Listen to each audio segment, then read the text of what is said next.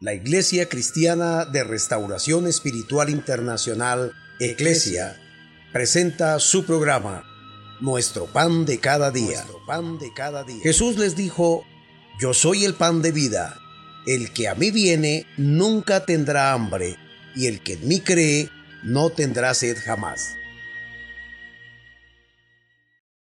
Dios les bendiga. Su pastor y amigo Oscar Orjuela Gómez muy felices de llegar. Bueno, estamos culminando, estamos viviendo el Apocalipsis. Entramos al capítulo 21, donde estaremos viendo qué es lo que va a acontecer con la tierra. Ya acaba de acontecer el juicio delante del gran trono blanco.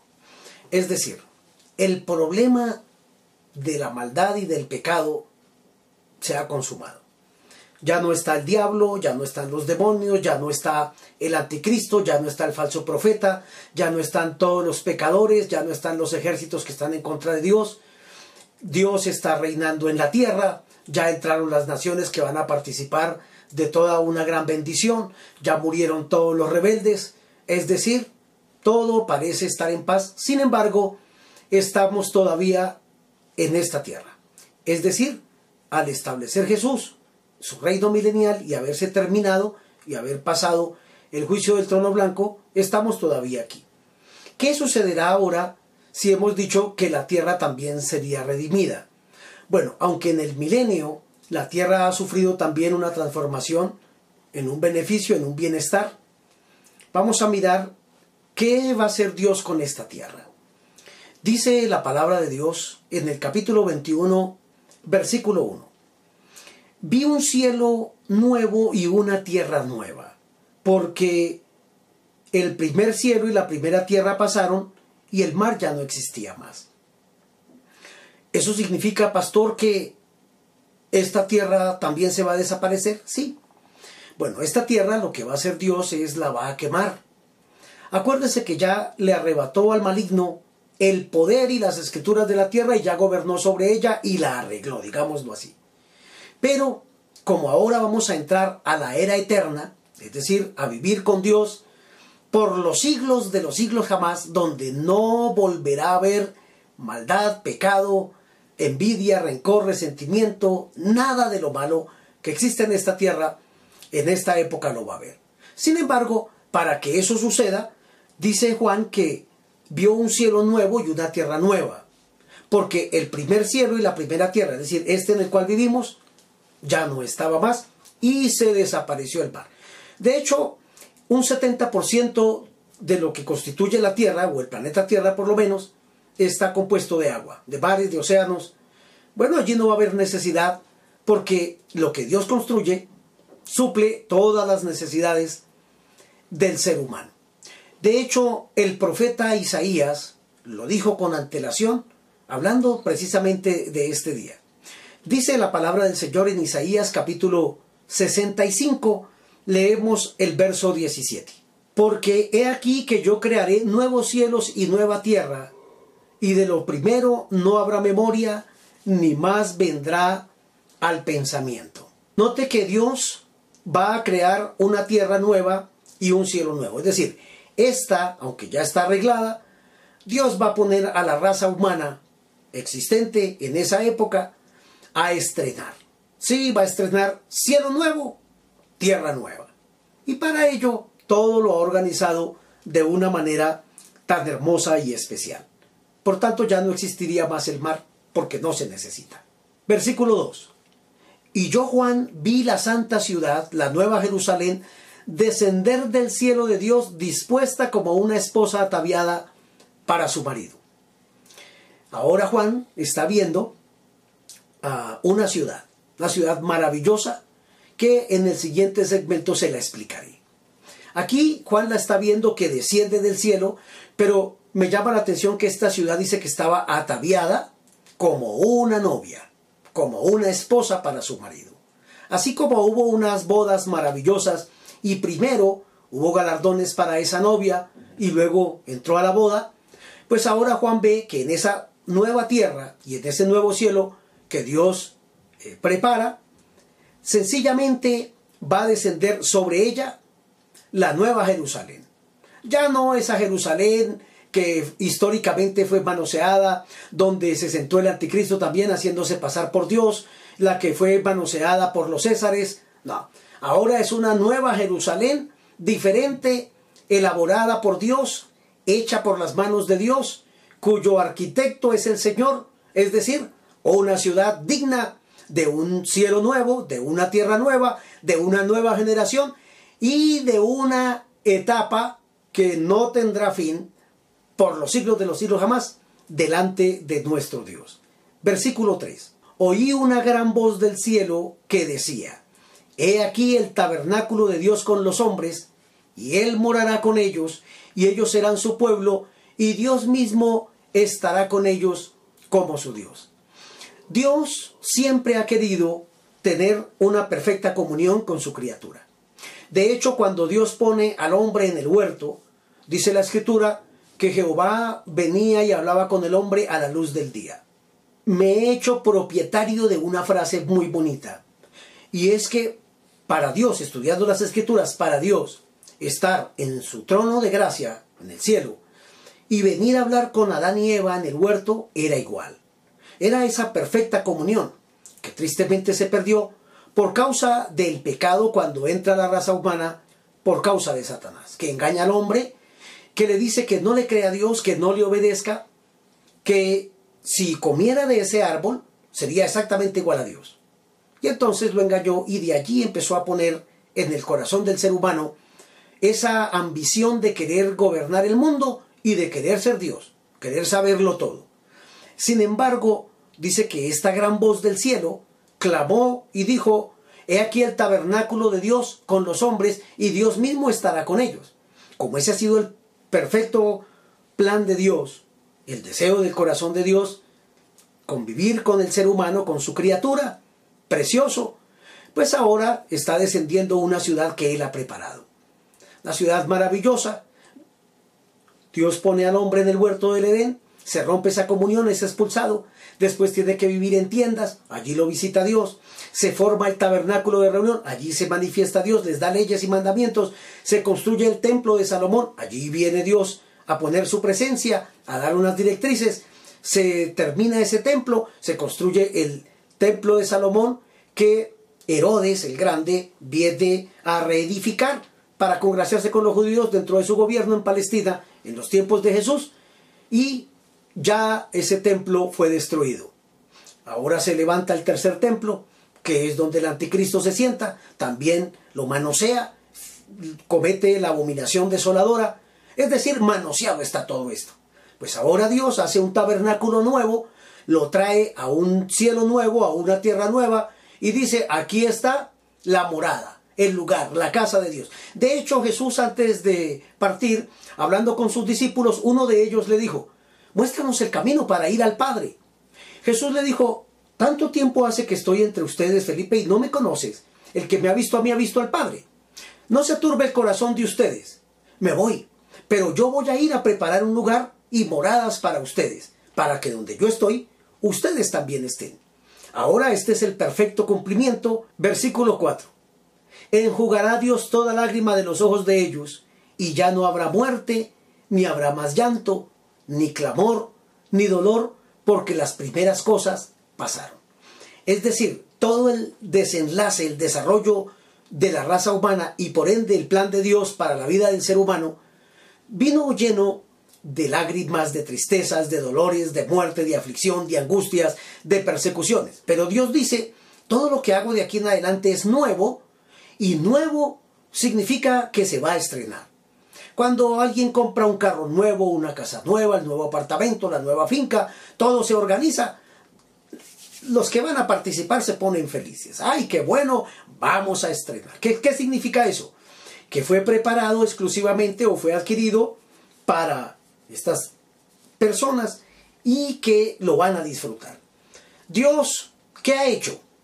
Pues Dios ha quemado esta tierra ¿Dónde dice eso en la Biblia, pastor? Bueno, vamos a mirar que el apóstol Pedro, en su segunda epístola del capítulo 3, todo ese capítulo habla precisamente del día del Señor. Vamos a mirar un texto en ese pasaje para mirar lo que Dios prometió y lo que iba a hacer. Dice todo ese capítulo 3, habla precisamente de eso.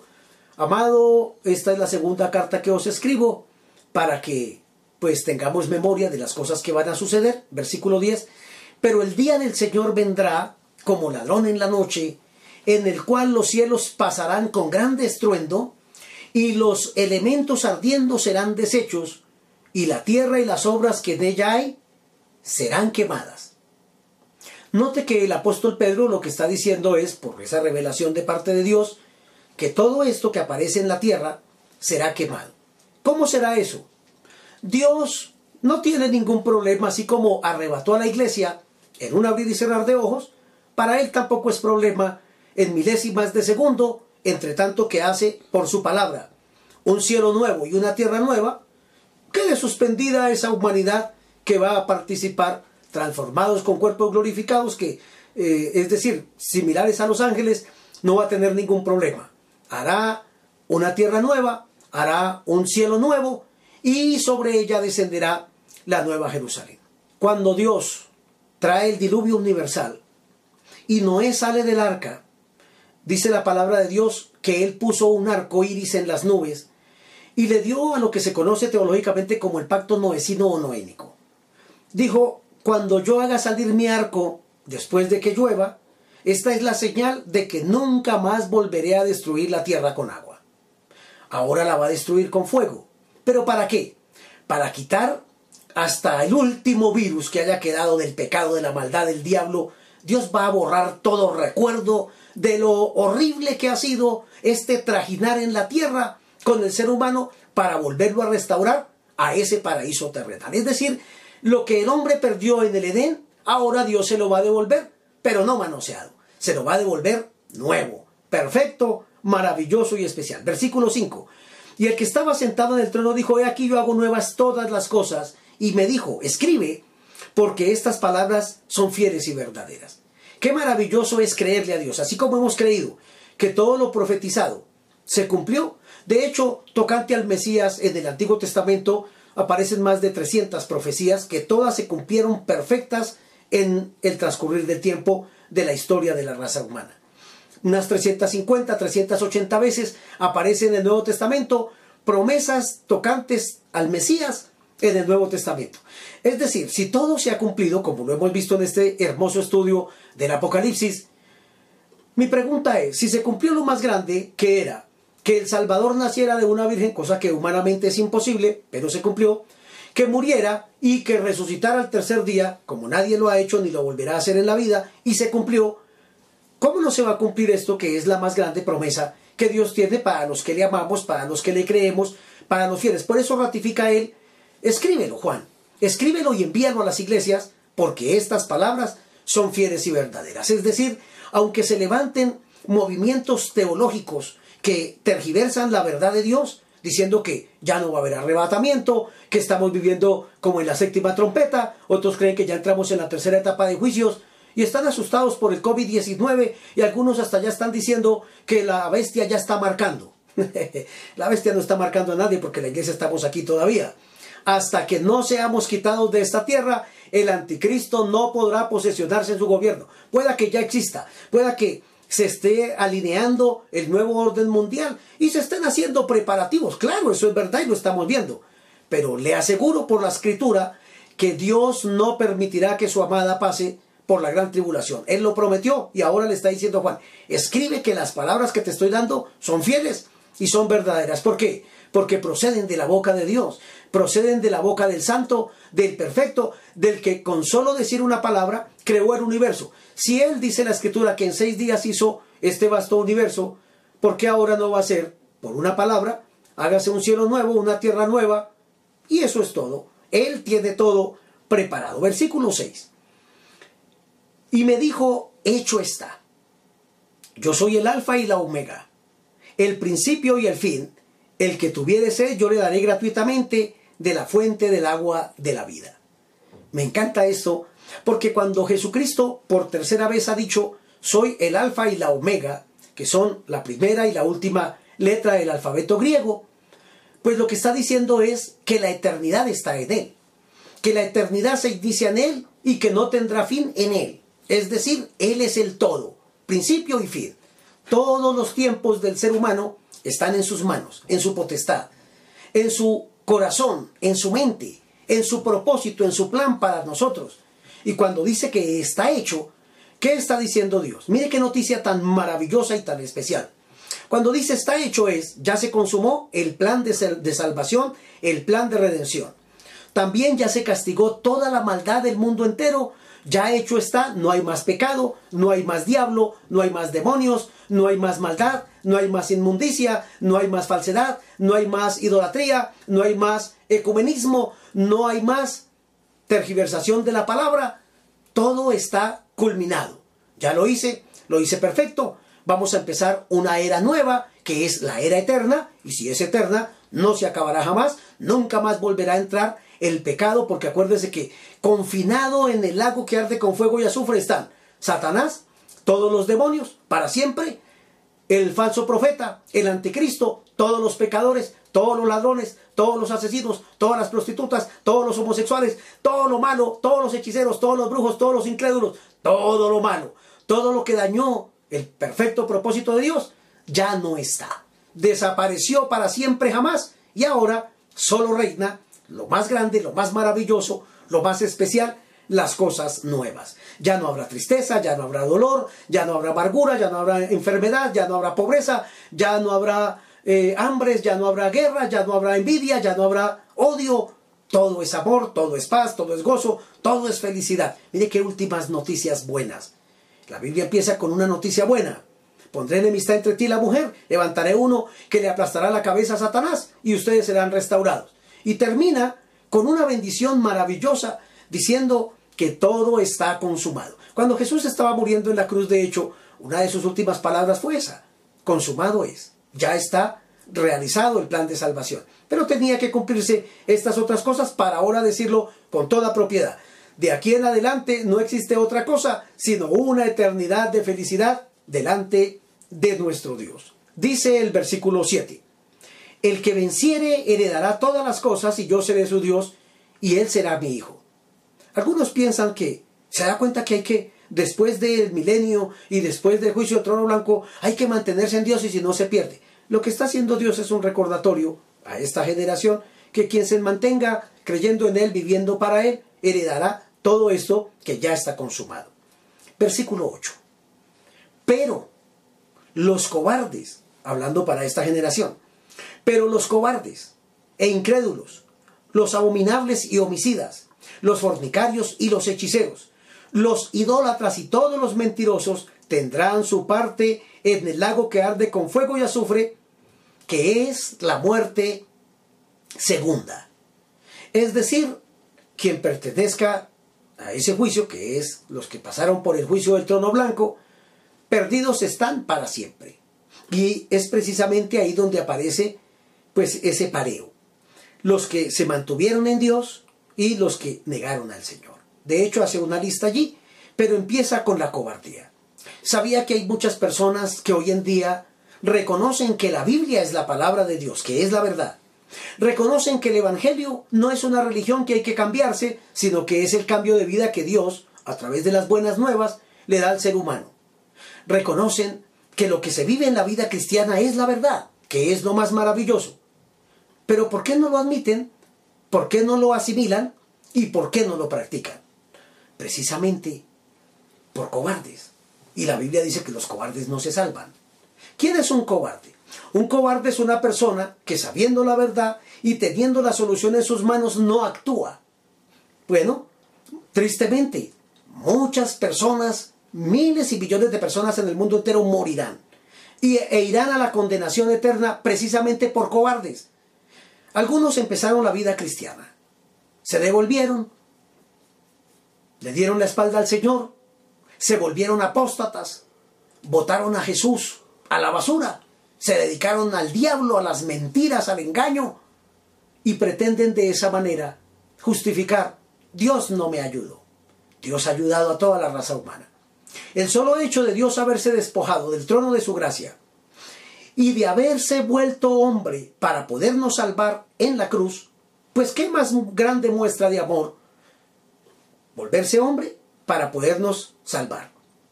Dios a todos nos ha dado oportunidades. Por tanto, los cobardes no se salvarán, los incrédulos. Si en esta hora me atiende algún incrédulo, yo tengo muchas dudas. El, día que entienda toda la Biblia, ese día me convierto a Cristo. Bueno, yo llevo 31 años sirviendo al Señor y predicando este Evangelio y todavía no entiendo todas las cosas. San Pedro, uno de los prominentes apóstoles que anduvo con el Maestro, dijo, qué grande es la sabiduría que Dios le ha dado al apóstol Pablo, dentro de las cuales hay cosas difíciles de entender.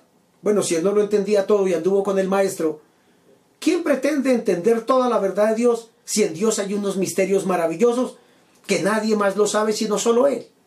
Y que un día nos serán clarificados. Lo conoceremos tal cual es Él. Nos enseñará todas las cosas. Nos dirá cómo fuimos formados. Allí sabremos tantas cosas hermosas. Pero lo más importante de saber ahora es, ¿por qué no creer en este Dios? Los incrédulos no se salvan. Los abominables y los homicidas. De hecho, la Biblia dice que el que aborrece a su hermano es un homicida. Creo que hay muchos cristianos, aún líderes y ministros, que ya están metidos en un gran problema que tienen que arreglar. Viven odiando a sus congéneres, a sus otros pastores, a sus consiervos, y los juzgan y los critican, y los condenan ellos. Un hombre, imagínense lo ridículo, un hombre condenando a otro hombre, si el único que tiene derecho autorización y la autoridad de condenar, pues es Jesucristo porque Él es el juez, es Dios y es el soberano de los reyes de la tierra. Por tanto, no nos mandó Dios a condenar a nadie, cada cual se condena por su propio juicio, por no vivir para Dios. Por tanto, los cobardes, los incrédulos, los homicidas abominables, los fornicarios y hechiceros, todos los idólatras, dice, y los mentirosos, pues tendrán su lugar con el papá de las mentiras. ¿Dónde? En un lago que arde con fuego y azufre. Ya no espere más. Se está terminando no solo el Apocalipsis, le estoy contando el final de los tiempos que solamente disfrutaremos quienes vivimos para Dios. ¿Por qué no hace hoy el pare en su vida? ¿Por qué no hace un paréntesis y le dice, Dios, perdóname de todas mis maldades y mis pecados? Realmente quiero disfrutar lo bueno que tú tienes para el ser humano. Perdóname por tanto todos mis pecados, mis maldades. Acepto a Jesucristo en mi corazón como mi Señor único y suficiente Salvador. Dios quiero conocer esta verdad y el resto del tiempo que me quede de vida, quiero vivirlo no solamente estudiando tu palabra y obedeciéndola, sino compartiéndola también con muchas almas que necesitan también de esta salvación. Por ello, Dios, salva mi familia, mi hogar, mi vida. Queremos vivir para ti. Si ha hecho esta oración, bueno, sorpresas maravillosas le esperan. Predique esta verdad, envíe estos mensajes a otros que tanto lo necesitan y ya estará haciendo un trabajo para que cuando sea arrebatado, presenten galardones, pueda ganarse unos buenos galardones por tantas almas que pueda rescatar de ir a un lago que arde con fuego y azufre. Si el Señor nos regalase un día más de vida, aquí estaré mañana, con la ayuda de Dios, para hablarle precisamente de qué es la Nueva Jerusalén, qué va a pasar allá, cómo es esa ciudad. Ah, y le aseguro que me entenderá y mañana, si Dios nos regala ese día de vida, ojalá fuera, usted empezará a sentir igual que este servidor. Señor, mejor llévanos ya de una vez. Me entenderá por qué. Dios lo bendiga grande y poderosamente en Jesucristo mi Señor. Amén nuestro pan de cada día. pan de cada día. Jesús les dijo, yo soy el pan de vida. El que a mí viene nunca tendrá hambre, y el que en mí cree no tendrá sed jamás.